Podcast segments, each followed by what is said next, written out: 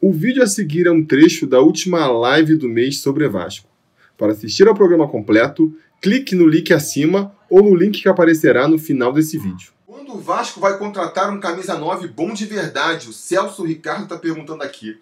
Olha, dada a situação financeira do Vasco, e se a gente levar em consideração que um centroavante bom é um dos das posições mais valorizadas no, no mercado do futebol, vai demorar. Vai demorar para o Vasco contratar um, um centroavante que seja realmente decisivo. Então quer dizer que a gente está condenado a ficar sem bom centroavante? Não. Eu já falei isso nos vídeos recentes aí. Para mim, a solução do Vasco nesses casos, para essas posições que são aí é, mais valorizadas no futebol, é criar um jogador. Seja valorizando um prato da casa, ou então seja buscando um jogador que ainda está em desenvolvimento, que ainda não foi descoberto, para estourar em São Januário. É a chance que a gente tem de ter um grande jogador jogando, aí joga uma, duas temporadas pelo Vasco, e depois, se por acaso sair for vendido, o Vasco ainda lucra com essa negociação, né? Para mim isso é muito melhor do que trazer um jogador já velho que fatalmente não vai ser um dos destaques aí do campeonato, que o Vasco não tem condições de trazer. E também, quando terminar a sua carreira, a sua passagem pelo Vasco, não vai dar lucro nenhum pro time, entendeu?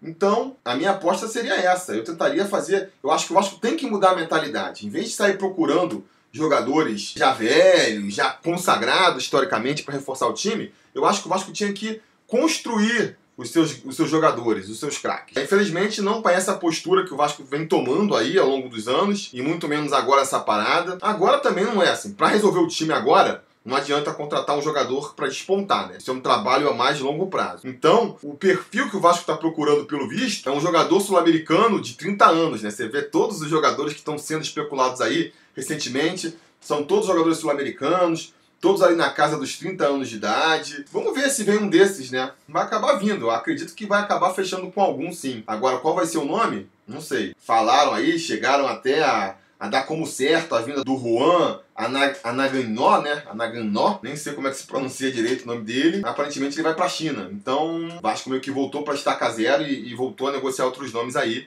Vamos ver. Pedro Júnior. Quando o Luxemburgo escala o Valdívia de falso 9, e deixa o Thiago Reis no banco, ele está desvalorizando o garoto. Lembrando que o Valdívia é leão no treino e gatinho nos jogos oficiais. É, eu tava tendo uma discussão sobre isso outro dia no, no Twitter até, né? falando que o Vasco deveria insistir mais na base e tudo mais. E aí, um argumento que me falaram é o seguinte, assim, pô, a direção do Vasco ela não escolhe quem é que vai ser escalado. Isso aí é uma decisão que cabe ao treinador. E é verdade, o Vasco não pode impor, né? O Vasco, enquanto ali a presidência do Vasco, a diretora de futebol, não pode ficar impondo quem o, o, treinador tem que escalar ou não. Então, essa decisão, ela é construída quando? Primeiro, quando contrata o treinador, você já avisa pro treinador, você faz a entrevista ali, você fala, ó, a gente aqui tem um planejamento de aproveitar melhor a base. Então, saiba disso. Saiba que quando tiver uma oportunidade, a gente quer ver você colocando alguém na base. Você topa isso? Você concorda com essa visão? Ah, concorda? Então beleza. Vai, vai lá, começou. Você é nosso treinador.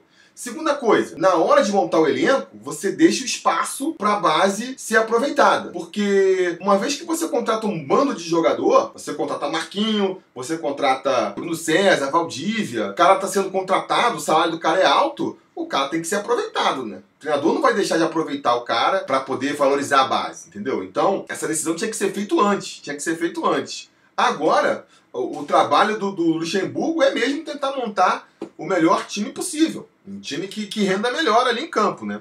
Se for com Valdívia de falso 9, que seja. Mas eu concordo contigo, né?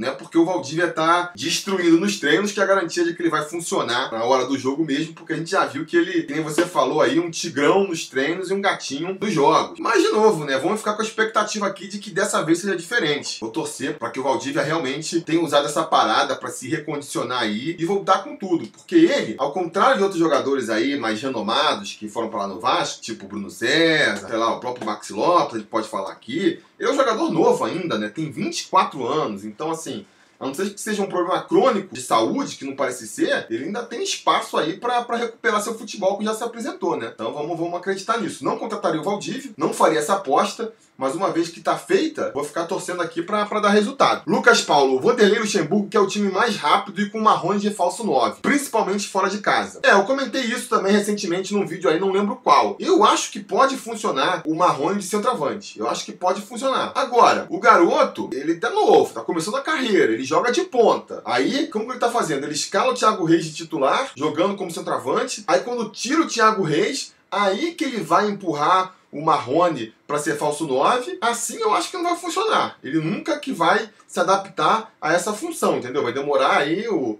a temporada inteira para se adaptar. Se o Vanderlei Luxemburgo realmente acredita que o Marrone de centroavante é a solução, então acho que tem que investir pesado. Treina com ele o tempo inteiro de, de 9, começa ele titular jogando de 9, e insiste nisso aí para ver se ele deslancha como, como centroavante. Ficar usando ele só ali no segundo tempo como opção, não sei se vai funcionar, entendeu? Acho que ele tem o potencial para encaixar ali, mas não encaixou ainda. Claramente não encaixou ainda.